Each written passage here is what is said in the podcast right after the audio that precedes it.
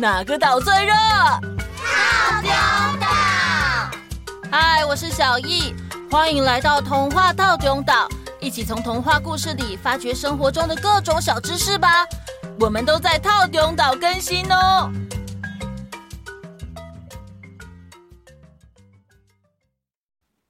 各位岛民们好，大家好，我是易凡哥哥。嗨嗨，哎，不知道大家有没有像我一样，这几天一直在想，阿拉丁的叔叔到底是真好人还是别有居心呢？嗯，什么是别有居心？妈妈，你是不是肚子饿了？哪有？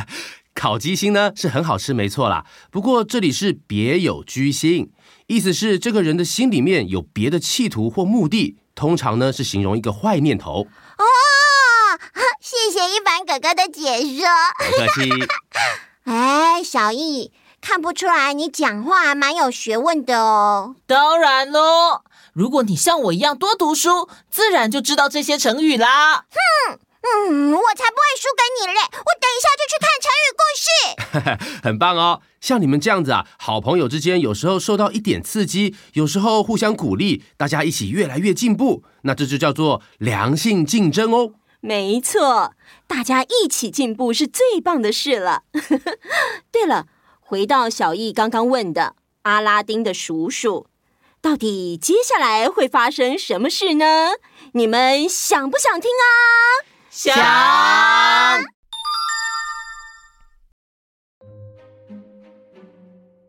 在上一集的故事里，阿拉丁的叔叔对阿拉丁详细分布了找寻神灯的步骤。阿拉丁就这么走进了花园，因为啊，他非常相信叔叔，所以完全照着叔叔的吩咐前进，也就这么顺利的拿到了那盏油灯。离开大厅，回到花园时，阿拉丁觉得自己完成了任务，心情非常放松，并在花园中散步，欣赏里面的美妙景物，摘了些果实，还拿了很多他认为只是响亮呃漂亮的玻璃的宝石。离开了花园，他在地道里沿着台阶往上爬，到达地道口前的最后一阶时。阿拉丁突然发现，哎，这一阶的台阶落差比其他台阶都高出了好多。由于他身上带了宝石跟果实，太多太重了，没有办法靠自己的力量爬上台阶。于是呢，他就伸出手对着台阶上面的叔叔说：“哎，叔叔，你拉我一把，让我上去。你先把油灯递给我。”这样就可以减轻你的负担啦。哎，叔叔，油灯并不重啊，只是这个台阶太高了啦。你伸出手来拉我一把嘛，我再给你油灯。叔叔一听这句话，一时生气起来，面露凶光。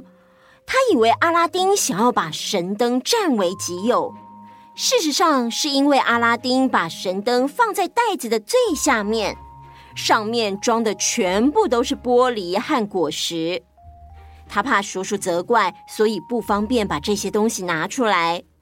但是叔叔却认为阿拉丁是故意不想把神灯交出来，所以他非常生气。于是叔叔点起了一堆火，撒上乳香，念起咒语，一块巨大的石头瞬间就把洞口封起来了。哎，这个人到底是谁呢？他到底是为什么会念咒施法呢？蒙丢！我是个法力高强的魔法师，我凭着魔力的感应，知道这座山里有一个巨大的宝藏。宝藏中最有价值、最奇妙的就是那一盏神灯。只要得到神灯，就能成为无所不能的万能者！哈哈哈哈！神灯在手，天下我有。这个魔法师透过巫术知道宝藏的大门只能由出生在当地裁缝家庭一个名叫阿拉丁的人来开启。于是呢，他仔细研究寻宝的步骤，费尽心思找到阿拉丁，用骗术取得阿拉丁的信任，并且让阿拉丁能为他所用。That's right，我这么做就是为了能够获得神灯，成为神灯的主人。可是我万万没有料到，在最后一刻竟然失败了。我。我我绝望，我愤怒啊！于是我把阿拉丁困在地道里，我处心积虑的计划泡汤了，只能回老家去泡汤了。啊，讲的真好啊！我走了。好，你慢走哈。话说阿拉丁被困在地道里，不知道魔法师早就已经离开。所以啊，不管他怎么哭喊哀求，就是得不到答案。这个时候，他终于醒悟了，意识到这个人其实是个玩弄情感、不不玩弄魔法的大骗子。绝望之际，他双手握紧，放在胸前，向神祈祷。无意间碰到了魔法师给他的戒指。眼前突然冒出了一个高大的巨人。主人，您需要什么？我随时为您服务。嗯，你你是谁啊？我是戒灵，是这枚戒指的仆人。只要您一擦戒指，我就会来到您的身边为您服务。主人，您需要什么？这么神啊？那。请你立刻把我带回地面上。话才说完，阿拉丁就已经站在地洞的外面了。戒灵达成愿望之后就消失了。阿拉丁看见了回家的方向，一路狂奔，终于回到家中，把所有的事情都告诉母亲。接着，他有气无力的向母亲要吃的，因为他已经三天没有吃饭了。母亲说：“唉，家里也没吃的了，等我去把棉纱卖掉，换点吃的来吧。”阿拉丁从袋子里把那些玻璃倒了出来，最后啊，出现了那一盏油灯。我看还是把这盏油灯卖掉吧，它绝对比棉纱更值钱一点。这一盏油灯看起来又旧又脏。等我把它擦干净了，再拿去卖吧，这样可以多卖一些钱。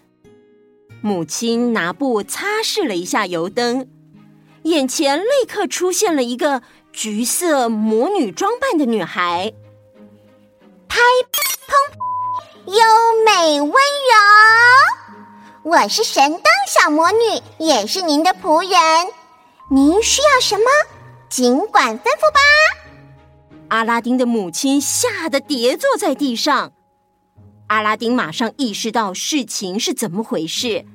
他拿起神灯，对着神灯小魔女说：“请你马上准备一桌美味的饭菜给我们享用。”遵命！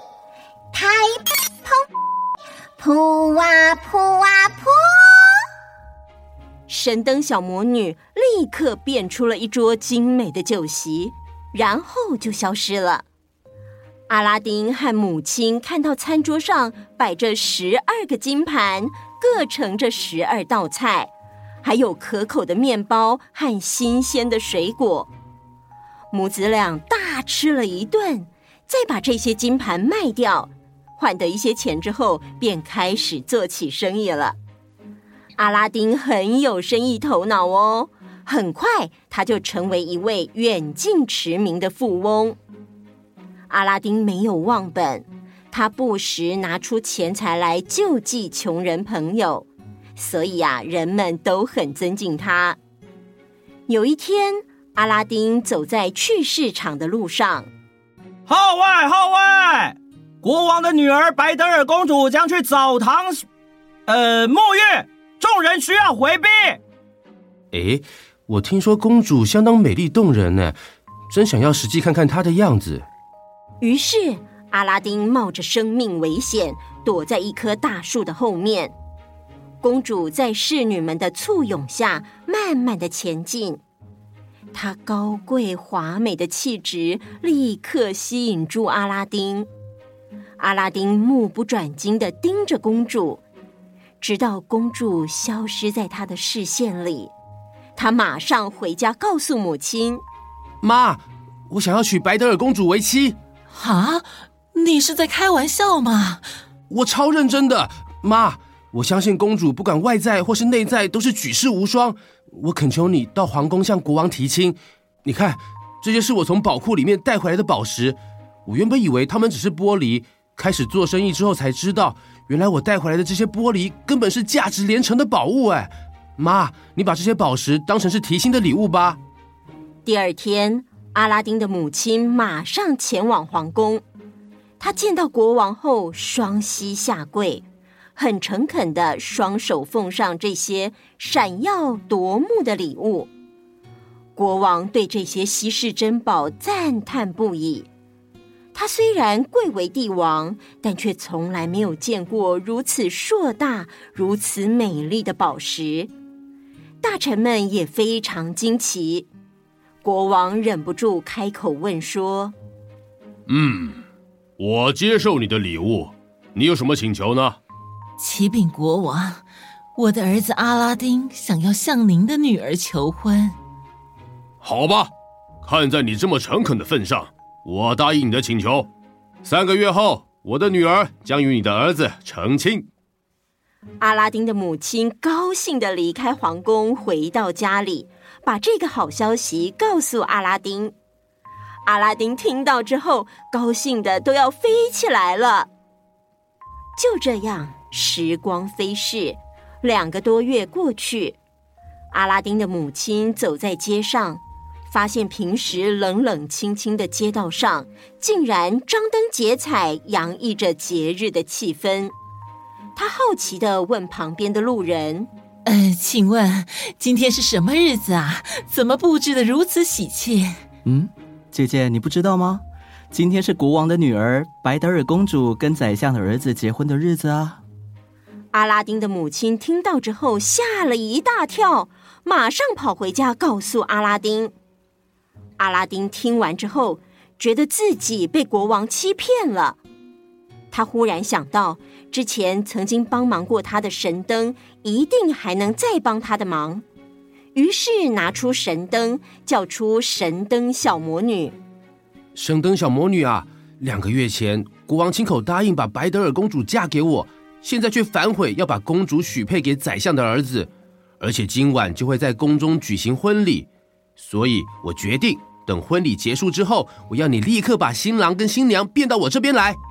遵命，我的主人。拍砰，扑啊扑啊扑！晚上，神灯小魔女果然把新郎和新娘给变过来了。新郎跟新娘发现自己瞬间位移，都吓傻了。阿拉丁命令神灯小魔女把新郎关进厕所劳动服务，然后要求公主陪他通宵打 Switch。欢迎任天堂找我们叶配。第二天早晨，又让神灯小魔女把他们送回皇宫。就这样连续过了三天，公主每天都熬夜，实在是受不了了。就把晚上发生的事情告诉国王。国王知道后非常生气，把宰相的儿子找来，打算再问个清楚。告诉我，到底发生了什么事啊？国王陛下，这这三天每天晚上都有个魔女会突然出现，念着奇怪的咒语，然后巴拉巴拉巴拉的就把我跟公主变到一个奇怪的地方。我连续三天都被叫去洗厕所，洗到我手都长茧了。公主则是要陪那个魔女的主人打一整晚的电动，打到都长黑眼圈了。那个魔女的主人还说，这是我跟公主结婚的报应。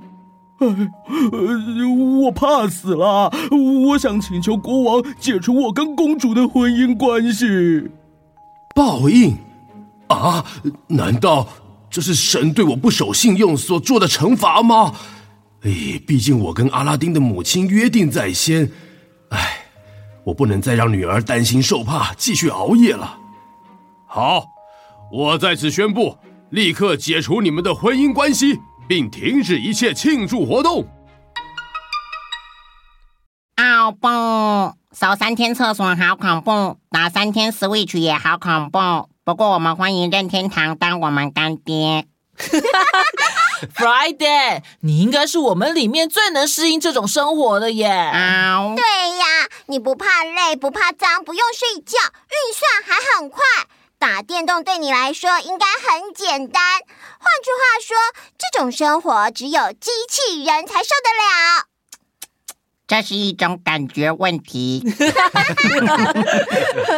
好啦，下一集我们会继续说这个魔幻的故事。一凡哥哥也继续陪我们一起吧。没问题，我也好期待接下来的发展哦。好的，那我们就下次见，拜拜。